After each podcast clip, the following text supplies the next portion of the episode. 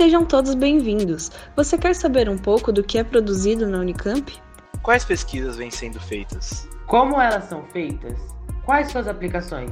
Por que elas são importantes?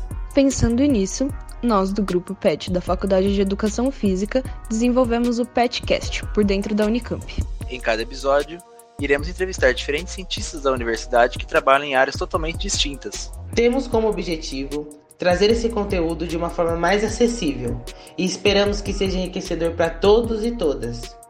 Os episódios vão durar de no máximo 15 minutos para que você possa ouvi-los enquanto faz as atividades mais simples do seu dia a dia.